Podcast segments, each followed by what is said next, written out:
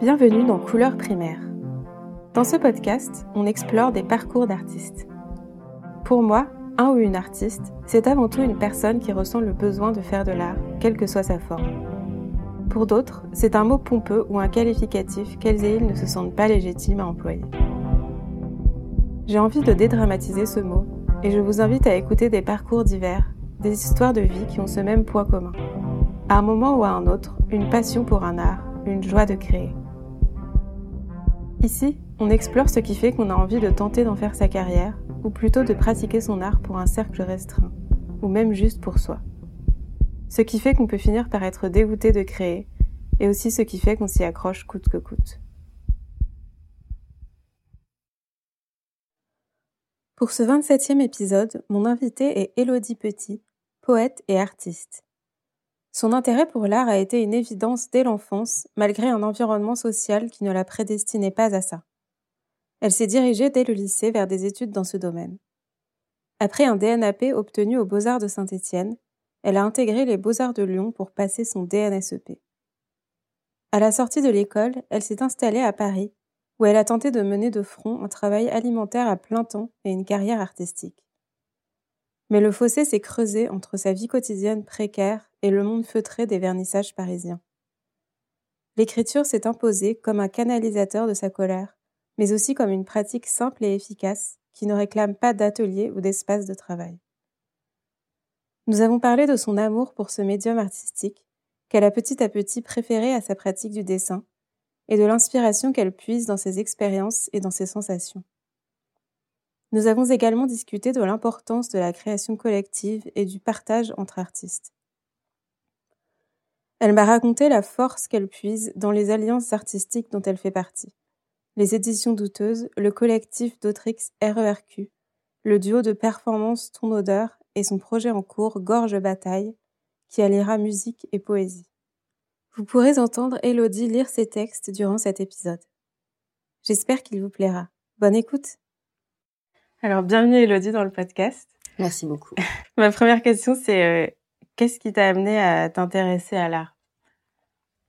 Euh, Je sais pas, une sensibilité ou un truc. Euh, mon père dessine, mais il n'est pas du tout dans l'art. Enfin, euh, mais peut-être quelque chose, peut-être un endroit un peu marginal ou quelque chose qui m'attirait. Enfin, en tous les cas, c'était la matière qui m'excitait le plus au collège. C'était l'art plastique. Et euh, à partir de ce moment-là, du coup, j'ai fait un, une demande de, euh, au lycée de spécialisation en art ou un truc comme ça, tu vois, ah, littéraire, oui, oui, littéraire, euh, art plastique. Et, et voilà, j'ai enclenché un truc un peu qui me paraissait genre, mmh. je sais pas, évident. Et du coup, dans ta famille, est-ce que tu avais eu une éducation un peu artistique quand même via ton père ou des... Est-ce que tu sais, par exemple, est-ce que vous alliez visiter des musées ou ce genre de trucs ou pas du tout? Mon père, il tenait toujours à faire ça, mais après, je, je viens pas non plus d'une famille hyper euh, intello, enfin, enfin pas du tout même. Où, euh, donc c'est vraiment, euh, non, c'est pas un, truc qu'on faisait euh, énormément. Ouais. Ouais. Et du coup, après le lycée, donc, donc au lycée, tu as fait cette spécialisation. Et après, est-ce que c'était évident pour toi que tu voulais te diriger vers des études d'art ou bien tu as d'abord fait autre chose? Non, c'était c'était évident. Ouais. C'était le seul endroit où le seul endroit, je pense, où je projetais euh, un devenir euh, euh, original ou quelque chose d'authentique ou ou quelque, enfin, ou un, un, truc de l'ordre de l'expression ou je sais pas, ou mmh. de la, ouais, l'accomplissement, je sais pas. Et du coup, tu t'es dirigé vers quelle école? Comment t'as su, par exemple, vers quelle école aller ou, enfin, même tu vois que les écoles d'art ça existait? Je savais pas. Ça. En fait, je savais pas que les beaux-arts existaient. Genre, je suis sortie du lycée, je savais pas que les beaux-arts existaient. J'ai fait une... Euh, je, franchement, je savais pas quoi faire. Et, et euh, je pense qu'à ce moment-là, euh, on nous aide pas tellement. Et quand tu es en province, moi j'étais en Bourgogne, à Mâcon, et j'ai... Euh, euh, en vrai, t'es es peu guidée. J'avais tenté, genre, les arts appliqués. j'avais passé, genre, le concours à Dupéret. Et j'avais été j'avais pas été pris, j'étais sur les attentes. Euh, et j'avais demandé la fac d'art plastique. C'était Saint-Étienne ou Montpellier par rapport ouais. à la région d'où je dépendais. Et euh, je suis partie à Saint-Étienne. Et c'est que une fois que j'étais en fac d'art plastique à Saint-Etienne et que c'était genre vraiment très chiant parce qu'en fait effectivement je voyais que tout le monde se dirigeait vers le professorat ou devenir pro d'art plastique c'était mmh. absolument pas ce que je voulais faire et très vite en fait j'ai rencontré dans la rue des gens qui qui faisaient les beaux arts c'est vraiment genre une sorte de match où où un jour j'ai croisé j'ai croisé des mecs avec des boas et du col sur les yeux et des bouteilles à la main et ils m'ont emmené faire une fête et là je me suis dit, ah c'est ça que je vais faire trop bien et euh, donc du coup, tu as tenté le concours pour l'école de, des beaux-arts. Et du coup, juste l'année d'après, j'ai tenté le, j'ai tenté euh, trois écoles de beaux-arts. Ouais. Ok. Et du coup, c'est vers laquelle que t'es allée? Enfin, T'es prise à laquelle? J'ai été prise dans les trois, mais j'ai décidé de rester à Saint-Étienne parce que euh, c'est une ville que que j'aimais bien, qui est ultra populaire, où j'avais commencé déjà à me faire pas mal de potes. Et mmh. voilà. Ouais. Et du coup, tu as fait toute ton éducation artistique à Saint-Étienne? J'ai fait le, euh, le premier diplôme des beaux-arts. Euh, du coup, c'est un DNAP. C'est en trois années. Trois ans, Et après, j'ai passé l'équivalence pour entrer aux Beaux-Arts de Lyon. Hmm. Et après, j'ai fini mon cursus aux Beaux-Arts de Lyon. Euh, voilà, les cinq années. D'accord. Et pour toi, comment ça s'est passé, du coup, les études? Est-ce que tu as trouvé que c'était. Enfin, que ça t'apportait ce que tu recherchais? À ce moment-là, je savais pas exactement ce que je cherchais, je pense. Mais mais euh, avec le recul, euh, je peux euh, te répondre non, sûrement, parce que parce qu'il y avait quelque chose un peu de l'ordre du flou artistique quand même. Ça, ça a été quand même des, des, années un peu floues parce que parce qu'on nous dit, on sait, on sait qu'on va en chier à la sortie, mais on sait pas exactement de quelle manière. Mmh. Il y a vraiment quelque chose qui est qui est maintenu dans dans l'ombre. Je parle notamment de l'argent. Enfin, c'est quand même c'est quand même une école où tu es entouré de. Enfin, moi, j'étais entourée de personnes qui avaient un peu les moyens ou financiers, de par leurs euh, parents, de là où ils venaient, de, mmh. euh, de faire ces études-là. Mais moi, j'ai toujours bossé à côté. C'était. Euh, enfin, j'étais dans une espèce de réalité d'un côté et dans un dans une espèce de nébuleuse quand j'étais à l'école parce que parce que rien n'était très concret dans le fait de devenir artiste et qu'on n'était pas préparé exactement à ce que ça allait être, qu'on nous préparait pas au fait que qu'on allait euh, bosser gratos, qu'on allait, enfin je sais pas, il y a plein de trucs euh, sur le euh, travail, le monde du travail qui était complètement annihilé et, ça je trouve que c'est que c'est dommage. Ouais. Ouais. Enfin ça crée des dépressions à la sortie pour certaines personnes. Moi je, pense que j'avais la chance de faire déjà des trucs à côté de l'école, mais mm. sinon c'est un peu stressant. On est mal préparé. Mm. Et mm, du coup à cette époque-là, c'était quel art que tu pratiquais? Tu faisais déjà l'écriture? Euh, je suis vraiment rentrée aux Beaux-Arts avec seulement de l'image, mmh donc avec euh, de la peinture et du dessin. Euh, voilà. Et au fur et à mesure, j'ai, je n'ai plus fait que de l'écriture. Mais c'est vraiment, c'est vraiment par le biais d'un cours aux Beaux-Arts de Lyon qui s'appelle Station d'art poétique, qui en lien, enfin, qui m'a fait un peu découvrir en fait la poésie contemporaine, qui est vraiment un endroit que je ne connaissais pas. Enfin voilà, c'est vraiment ça qui m'a permis de euh, après de faire des rencontres, qui m'a permis en fait de prendre au sérieux euh, les textes que je mettais dans mes carnets à côté de mes dessins. Mais en fait, sans ça, je pense que le texte serait peut-être resté. Enfin, je sais pas. En fait, c'est vraiment, euh, mais c'est souvent comme ça que ça vient. C'est souvent par des rencontres qu'on concrétise des choses. Ouais, ouais, ouais. Mmh, mmh. Et du coup, du point de vue de la vie sociale, par exemple, au Beaux-Arts, toi, t'avais pas de, de problème avec ça? Enfin, genre, t'as réussi à te faire des amis, à genre créer un peu un réseau et tout? Ouais. Bah, clairement, c'est encore des. Euh, enfin, par exemple, je pense à, à Marguerin Lelouvier, qui est euh, vraiment mon meilleur ami. Je l'ai rencontré au Beaux-Arts. Mmh. Et c'est vraiment avec lui qu'on a sorti, qu'on a publié un livre il y a pas longtemps. C'est avec lui qu'on a fait euh, dix années d'écriture, de fanzine. Et puis, c'est clairement, j'ai créé des liens organiques et des trucs très très forts, des ramifications. Enfin, c'est vrai que ça a été puissant pour ça et c'est un lieu qui est important pour ça. Mmh, mmh. Voilà. Et pour revenir au côté du coup matériel, genre si tu avais quelque chose à ajouter par rapport à ça, parce que toi du coup tu devais travailler à côté. Ouais. Euh, et tu étais une des seules personnes aux Beaux-Arts, euh, enfin, bah, une des rares personnes, surtout aux Beaux-Arts de Lyon, je dirais, parce que c'est euh, quand même peut-être une autre population. Mmh. Et mais ça a été vraiment une bah, ça a été vraiment une violence pour moi de passer des Beaux-Arts de Saint-Étienne aux Beaux-Arts de Lyon. Mmh. mais aussi de passer de la ville de Saint-Étienne à la ville de Lyon, euh, parce que euh, c'est vraiment une confrontation de, de classe. Et à ce niveau-là, je pense que je n'avais pas encore les mots à ce moment-là pour le réfléchir. Mais euh, clairement, il y avait ben, comme, comme des petites violences, en fait. ben voilà, insinueuses qu'on qu'on connaît, qui sont vraiment liées je, pense que j'avais pas... il me manquait peut-être le langage parfois un bagage euh, culturel, euh, intellectuel euh, évident. Et c'était par exemple aussi, je pense que l'école des beaux-arts de Lyon était une école plus conceptuelle. Du coup, aussi beaucoup plus... Enfin ouais, non, mais c'était un truc d'intello, en fait. Mmh. Juste quand même, il y avait, il y avait des choses que, qui se confrontaient à moi, ma, une pratique que j'ai... Que j'ai enfin, qui est toujours la même, qui est toujours une pratique qui répond à l'urgence qui est une pratique un peu directe, qui était un peu punk. Et genre là, je me suis retrouvée dans un truc euh, très propre, très lisse. Tout le monde faisait un peu la même chose. Enfin, j'ai trouvé que, enfin, je sais pas, mm, c'était mm. euh, des, des, chocs en fait, euh, un peu en permanence. Mais ça m'a appris plein de choses. Mais effectivement, c'est, enfin, je pense que dans les beaux, dans les écoles d'art, il n'y a pas non, il y a pas de mixité sociale euh, gigantesque du tout. Et que c'est ce qui manque pour créer en fait des, enfin, je sais pas, des euh, paysages artistiques euh, puissants et mixtes et qui sont représentatifs de l'époque dans laquelle on vit. Et là, c'est vrai que c'est quand même vraiment une école euh, d'artefacts que, enfin, créée pour des artistes blancs et dont je fais partie.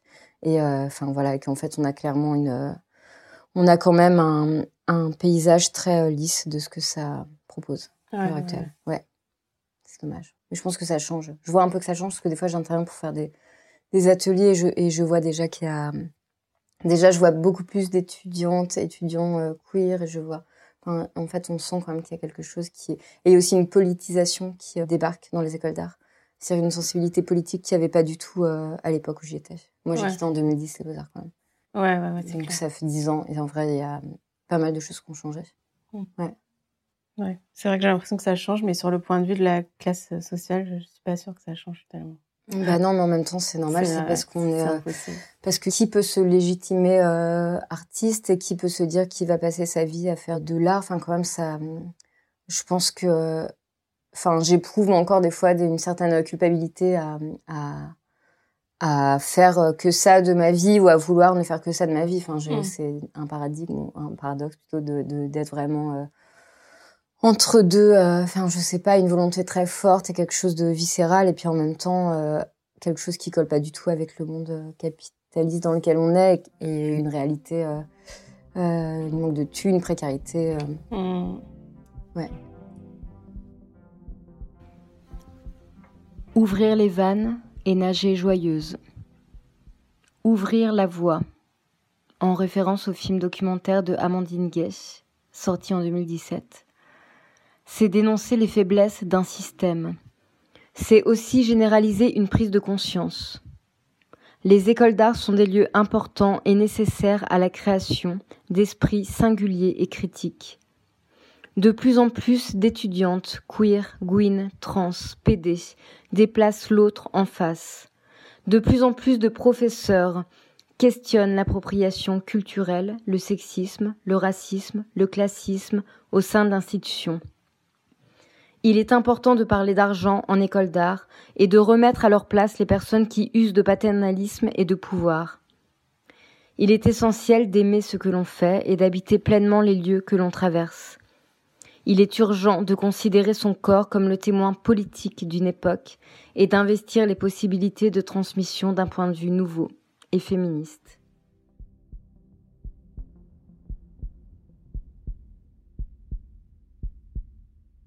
Donc du coup, après ton diplôme, euh, comment ça s'est passé la sortie d'école? Parce que du coup, tu disais que tu trouves que l'école euh, préparait pas vraiment à la sortie. Euh, je suis partie à Paris et j'ai pris un taf, donc rien à voir avec avec l'art. Hein. en fait, j'avais un boulot quand j'étais étudiante aux Beaux Arts. Je vendais des quenelles quand même c'était aux Arts de Lyon, au Paul Bocuse, donc vraiment pour une marque un peu prestige en gastronomie. Et euh, quand je, moi je voulais partir à Paris, euh, je voulais quitter Lyon, enfin je sais pas, j'avais vraiment besoin de bouger. J'ai euh, là où je bossais, ils ouvraient une boutique à Paris, place des Vosges, et genre j'ai euh, j'ai négocié un CDD de 14 mois et je suis partie bosser 35 heures par mmh. semaine. Voilà, c'était hyper dur et très violent, ça aussi. Mm. Hein. Voilà ce que j'ai fait en sortant de l'école, quoi. Ouais. Et du coup, du point de vue artistique, est-ce que pour toi, t'arrivais à continuer malgré le travail à côté, à avoir une pratique C'était dur.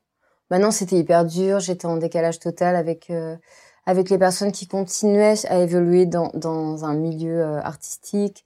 Euh, au fur et à mesure, j'avais beau essayer de continuer quelque chose en lien avec, c'était complexe mmh. par rapport à ben je sais pas au fossé qui se créait au fur et à mesure mais par contre, ce que ça m'a permis d'entretenir, c'était une espèce de peut-être de rage. Euh, enfin, clairement, j'ai, euh, je continuais à écrire et clairement, c'est aussi pour ça peut-être que que l'écriture est devenue aussi importante après. C'est que de toute façon, quand je suis arrivée à Paris, j'avais pas les moyens d'avoir un atelier. J'avais pas, enfin, l'écriture, c'est un truc que tu peux faire partout. T'as pas besoin d'un endroit spécial. Et j'écrivais euh, dans le bus et j'écrivais dans mes carnets partout. Et j'écrivais à mes pauses et j'écrivais même quand j'étais au taf. En tous les cas, c'est euh, c'est ça qui est puissant et qui me permettait de. Enfin, j'écris beaucoup en, sous forme de manifeste, j'écris beaucoup. Et, quand même, c'est ça m'a nourri de ce mmh côté-là. Mmh. Mais tu es quelque part d'autre. et euh, à cette époque, tu écrivais euh, que de la poésie ou tu écrivais d'autres formes? Ben, J'écrivais déjà, j'écrivais déjà pas mal de, de, trucs sexuels ou de textes érotiques. et j'écrivais ouais, des sortes de petits de petits euh, manifestes. Euh, à ce moment-là, j'écrivais, par exemple, euh, Je gicle sur ton mari. Mmh. petit manifeste à l'usage de la connasse que je serai jamais. Ou alors Va se faire baiser ailleurs, que je signais à Jacques Lang. Et c'était vraiment bah voilà, c'était ce truc. J'étais à Place des Vosges, je, je, croisais Jacques Lang tous les jours. et je, et je, c'est vraiment, ça parle de un peu de, ouais, d'envie de, de se révolter. Mm. et de passer sa vie à baiser plutôt que de travailler, un truc comme ça. c'est ma position. Mm. Et euh, est-ce que du coup tu montrais tes textes, tu les déclamais ou à cette époque-là ou c'est venu plus tard ça? C'est venu plus tard. Ouais. C'est venu euh, plus tard et euh... non à ce moment-là j'étais pas j'étais un peu euh... c'est pas que j'étais seule avec mon écriture mais c'était quelque chose qui euh, qui débutait j'étais J'étais pas vraiment dans le milieu de la poésie contemporaine, mais un petit peu parce que je publiais quand même déjà en revue. Euh, du coup, des fois, je, je, faisais des petites interventions dans des trucs, mais j'étais pas très à l'aise avec cet exercice de lire mes propres textes. J'aimais pas spécialement ça. J'étais, enfin, bon, c'était, mais je, par contre, je faisais déjà des fanzines parce que c'est un truc que je faisais déjà de toute façon quand j'étais au Beaux Arts. Du coup, je les distribuais comme ça, quoi. Et je faisais des salons de fanzines. Et du coup, des, euh, enfin voilà, je les imprimais, quoi. Et euh, peut-être on peut parler de ton inspiration. Enfin, là, tu en as un peu parlé. Mais du coup, comment ton inspiration euh, te vient quoi? Comment tu as une, idée d'écrire un texte, en fait? Euh, ben, C'est un besoin, des fois, de dire des choses. Et, et des fois, c'est comme une expérience sensible. Je pense que c'est aussi pour ça que j'aime bien écrire euh, le sexe, c'est parce que j'aime bien euh, euh, j'aime bien l'écriture érotique et l'écriture sexuelle parce que c'est vraiment quelque chose expérientiel un peu ou qui revient chercher quelque chose de l'ordre du sensible et de et des sensations. Et j'aime bien travailler ça. Et et sinon ça, ça, vient aussi toujours même si ça ça fluctue mais ça vient quand même de la rage de quelque chose Enfin, j'ai des sujets qui reviennent tout le temps, euh, qui sont un peu euh, la précarité, la sexualité, le comment habiter, euh, je sais pas, son corps, mais comment habiter dans la ville, le manque de thunes et peut-être le besoin viscéral de vivre intensément les choses. Du coup, c'est vraiment quand même une traversée, mais en tous les cas, je, je pars toujours beaucoup de choses expérientielles ou, par lesquelles je passe. ouais, ouais. ouais. Ah, et l'amour aussi. J'adore parler d'amour.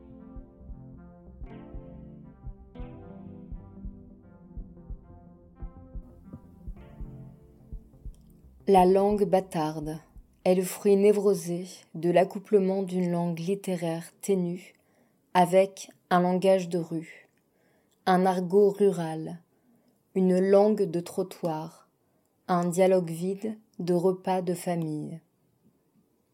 Elle est vulgaire dans le sens où elle ne se soucie pas de sa réception. Elle est. Elle parle trop fort. Elle ne s'arrime pas là où il faut. Elle se contrefout des règles. Elle s'invente au fur et à mesure qu'elle raconte. Elle rappe, elle écorche. Sa poésie naît du trouble, du mélange, du choc. Elle met en lumière les dysfonctionnements sociétals d'une langue normée, autoritaire, institutionnelle. Elle est le diable. Elle est incorrecte. Elle n'est pas là pour plaire aux hommes, à la bonne société, aux bien éduqués, aux lettres françaises, à la rentrée littéraire. Elle est libre de ce à quoi elle ne correspond pas. Elle a fui le vieux monde. Elle habite vos ruines. Elle est fragile, discontinue. Elle vit dans des appartements mal chauffés. Elle n'a pas peur d'être dramatique, drama queen, lyrique dans ses larmes, élégiaque à l'amour, saphique, mielleuse, ouvertement érotique, pornographique et gênante. Elle n'a pas de trame narrative directe, évidente. Elle raconte brutalement ce qu'elle traverse. Elle colle au réel. Elle a les mains moites. Elle dérange par sa franchise et son manque de politesse. Elle n'est pas là pour être gentille. Elle n'est pas conciliante. Elle est transpédéguine. Elle est une voix minoritaire. Elle est grandiloquente. De là d'où elle vient, elle ouvre sa gueule. Elle a conscience des trajectoires. Elle sait toujours d'où elle parle. Elle dénonce son patron. Elle est contre le salariat. Elle est anticapitaliste. Elle boit trop. Elle féminise tout. Elle aime s'entourer d'autres bâtardes. Elle mouille sa culotte. Elle trempe la tienne. Elle bouffe à tous les râteliers. Elle est féministe et la ramène dès qu'il y a du grabuge. Elle est chiante et trouble faite. Elle fait chier.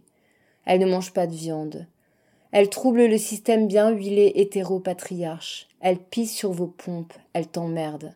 Elle aime le cul, sale et direct. Elle ne fait pas de concessions. Elle expérimente, elle fanzine.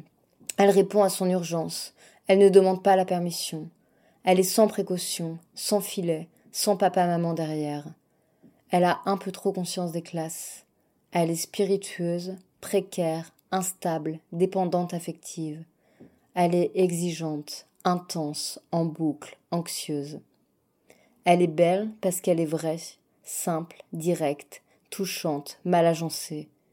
Elle pleure facilement, elle rit aux larmes, elle est psychée.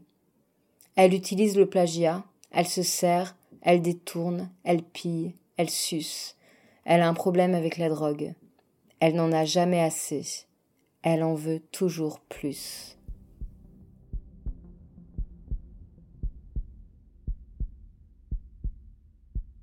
Euh, est-ce que ton rapport à la poésie, il a toujours été suivi d'une envie de le déclamer à l'oral? Non, pas du tout. Pas du tout. Et même quand j'ai... Euh, au début, quand j'ai commencé à être invitée pour le faire, pour lire mes, textes, j'étais pas à l'aise avec l'idée de le faire. Et euh, la plupart du temps, quand j'allais voir des lectures de poésie, je trouvais que c'était euh, foireux. Et que souvent, c'était pas...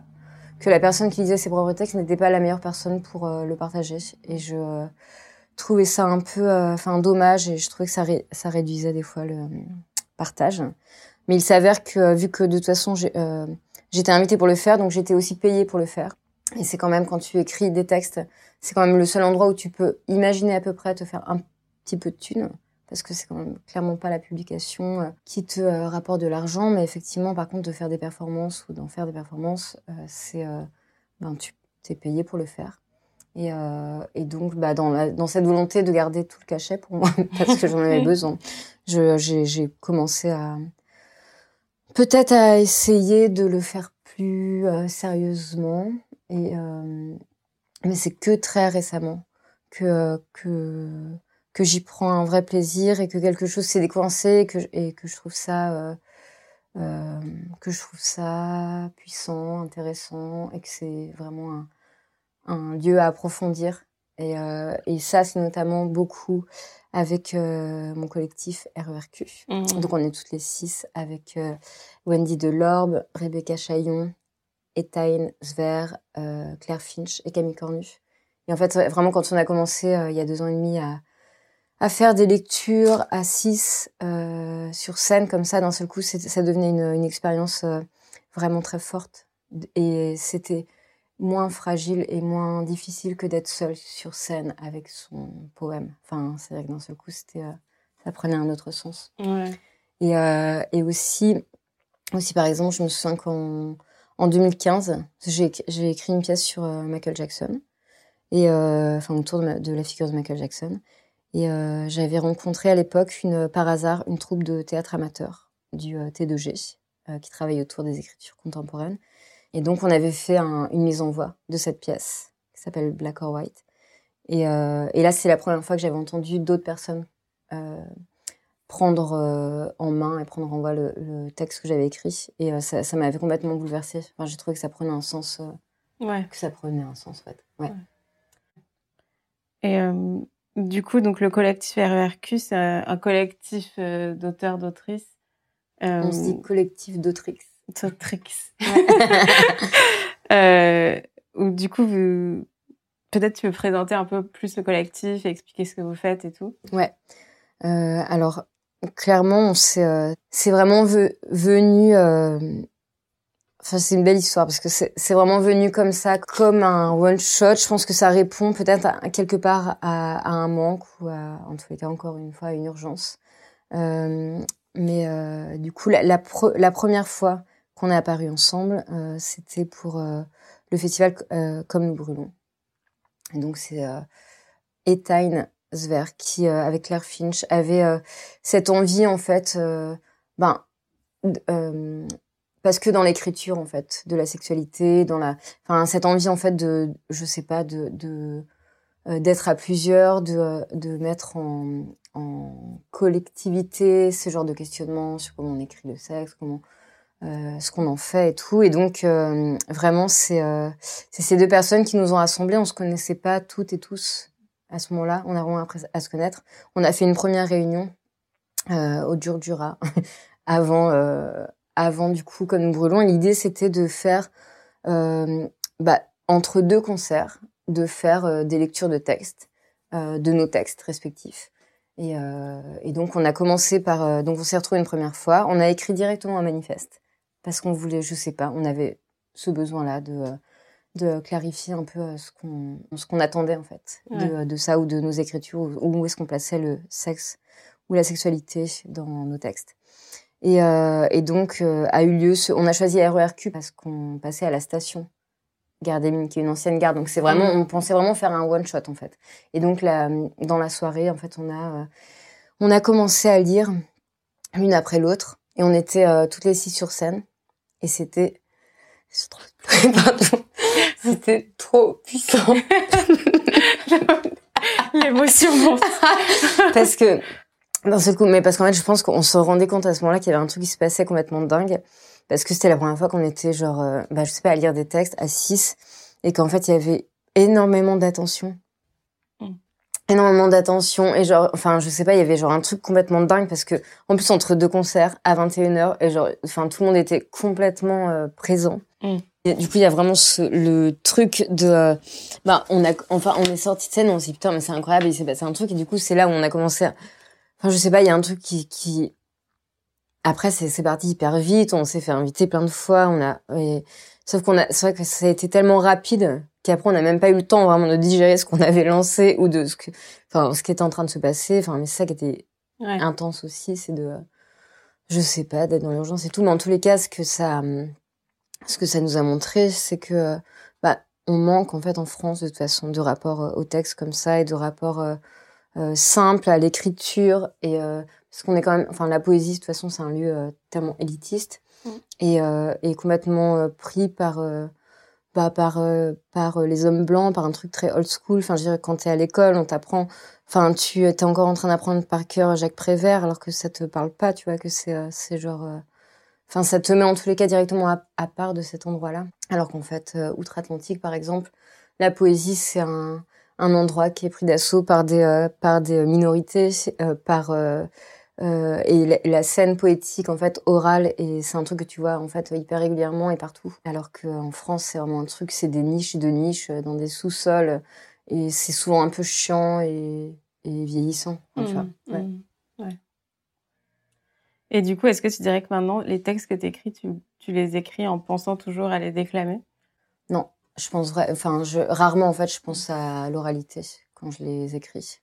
Même si, euh, mais par contre, je pense quand même peut-être à un effet collectif, à une, enfin, par exemple, si je pense à un de mes derniers textes, euh, qui est la réécriture du euh, banquet de Platon, que j'ai intitulé Baise, salive, baise, alcool, baise.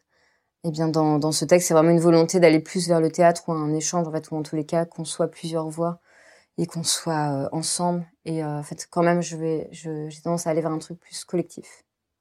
Et aussi, j'ai un nouveau euh, euh projet, je crois, qui va advenir là, entre la fin de, de l'année 2021 et 2022, et qui serait une sorte de ouais, qui serait une sorte d'avatar peut-être, tu vois. Ouais, Mais je sais pas si c'est une sorte d'avatar.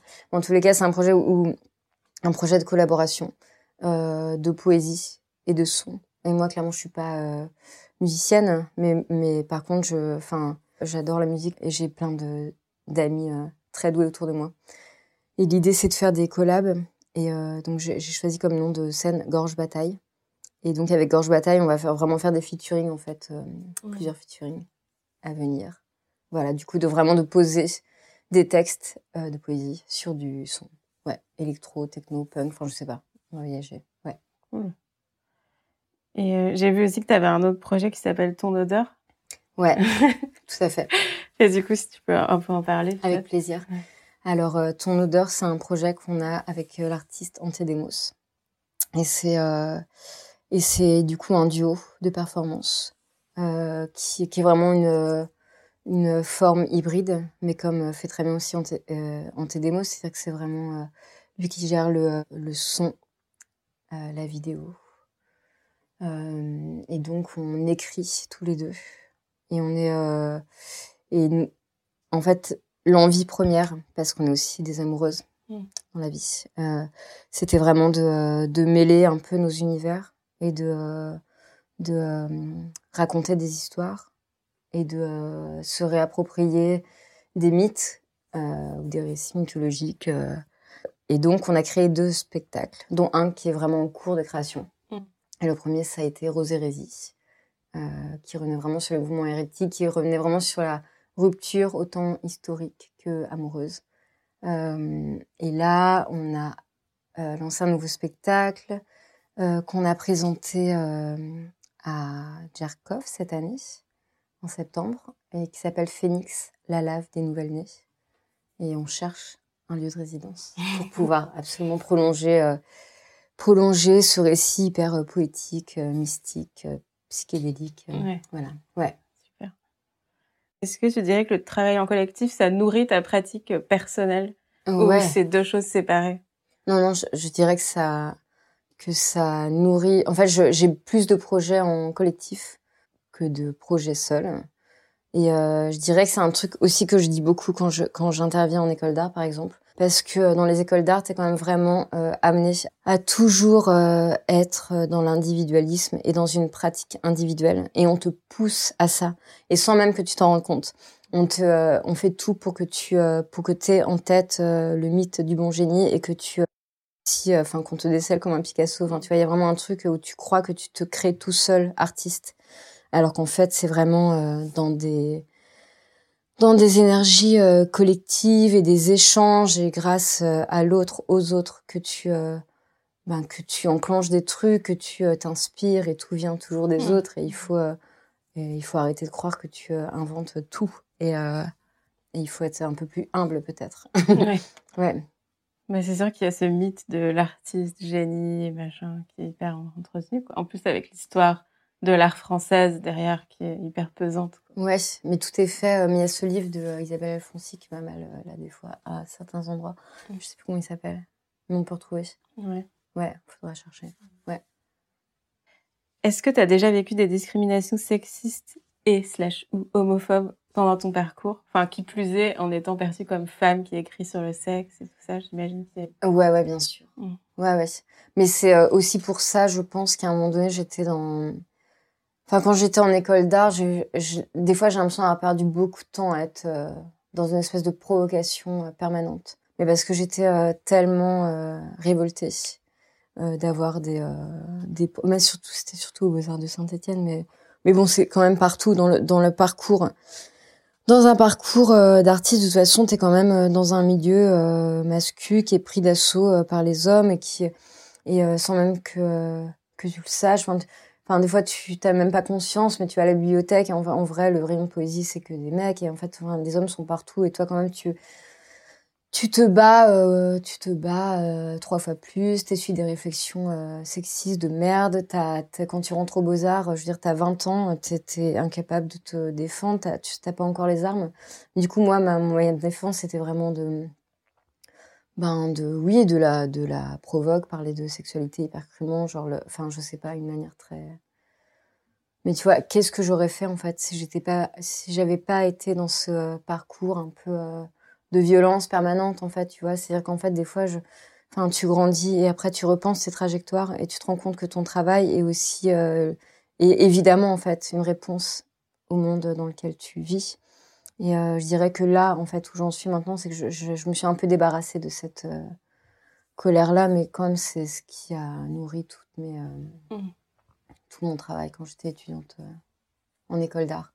Et c'est en permanence. Et en vrai, je pense que maintenant, genre, les étudiantes, les étudiants se, se réveillent tellement et c'est trop puissant. Et, quand, et, par exemple, je pense aux, aux étudiantes, étudiants de l'ISBA, donc l'école d'art de Besançon qui a vraiment initié euh, le mouvement Balance ton école d'art. Genre, enfin, c'est.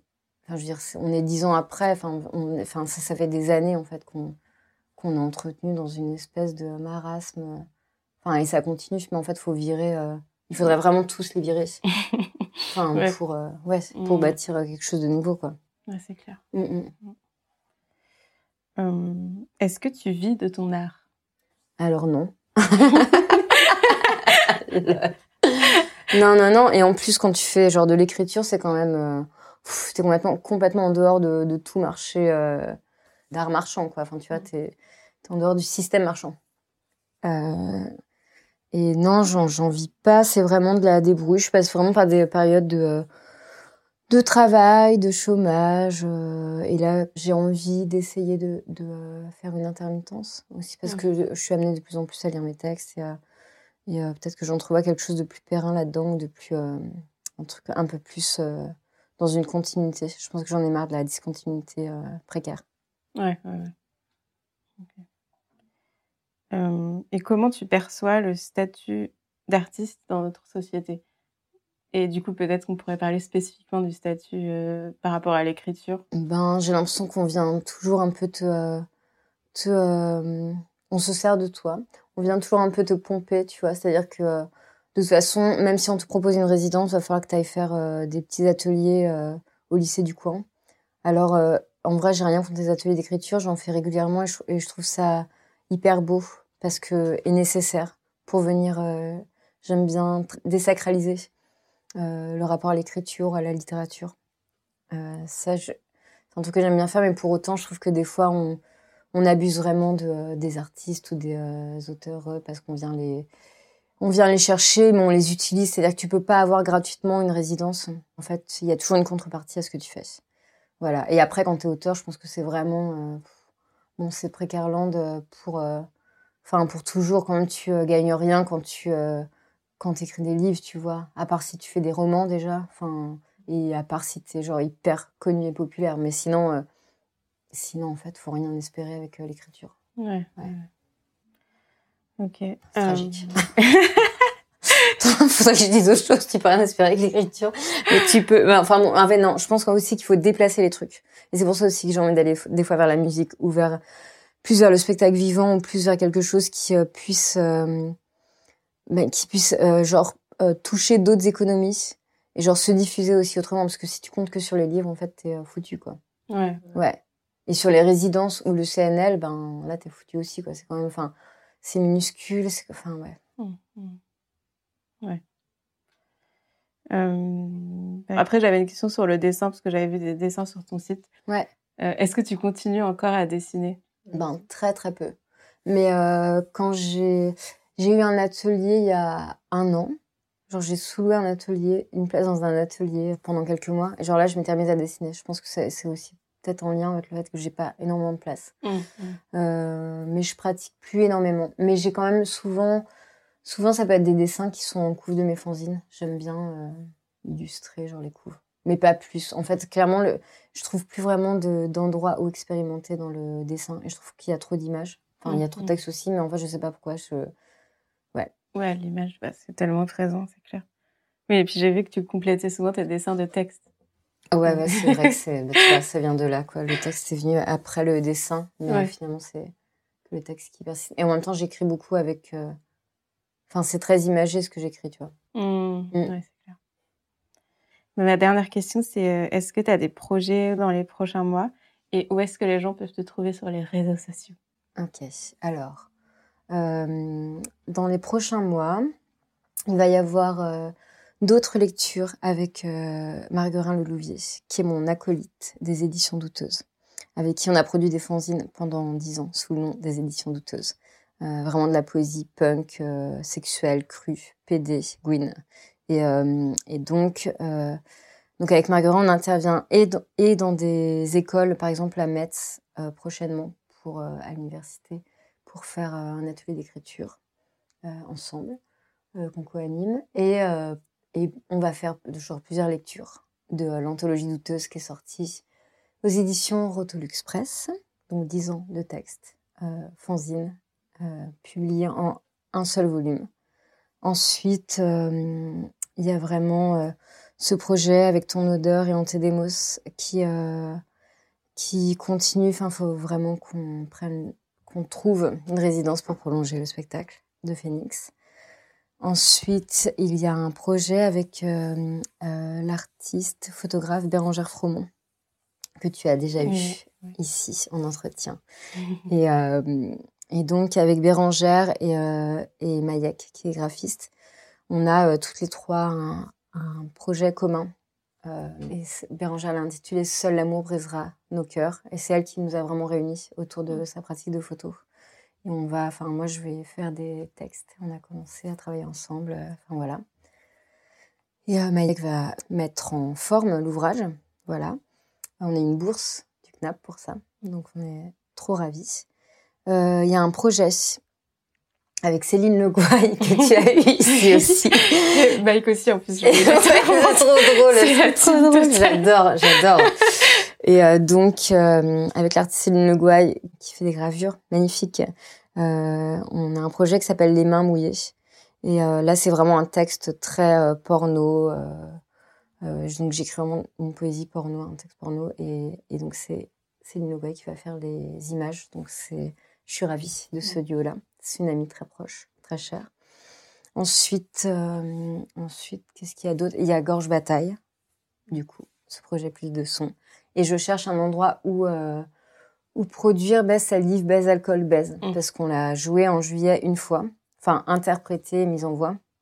Mais euh, voilà, il y avait euh, sept performeuses euh, qui, euh, qui l'ont lu. J'aimerais bien qu'on continue ensemble. Il y avait donc Esmé Planchon, Rebecca Chaillon, Antedemos, Sandra Calderan, Mélanie Martinez, Naël Daria, Noam de Nuit. Mm. Voilà, donc ça, j'aimerais bien que ça se passe quelque part. Et aussi une publication, un livre à la, euh, au printemps. Ah, super. Voilà. Et où est-ce que les gens peuvent te trouver? Sur euh, Instagram ou Sur Insta, mon nom c'est France Baise. Et mon site internet c'est elodiepetit.fr. Ok. bon bah super. Merci beaucoup. Elodie. Merci beaucoup. Et voilà, c'est la fin du podcast. Merci beaucoup à Elodie d'avoir partagé son parcours avec nous. Mille merci à Podiap Club pour la musique du générique. Vous pouvez retrouver Elodie sur Instagram sous le pseudo France underscore Bez et sur son site www.elodiepetit.fr. Vous pouvez également retrouver le collectif RERQ sur Instagram ou Facebook en tapant RER e plus loin la lettre Q. Si vous avez apprécié ce podcast, n'hésitez pas à en parler autour de vous, à le partager et à lui mettre une pluie d'étoiles. Cela aide beaucoup à le faire connaître et votre soutien est précieux. Vous pouvez écouter tous les épisodes sur SoundCloud, Deezer, Spotify, Apple Podcast et Podcast Addict et suivre nos actualités sur Instagram et Facebook. À bientôt!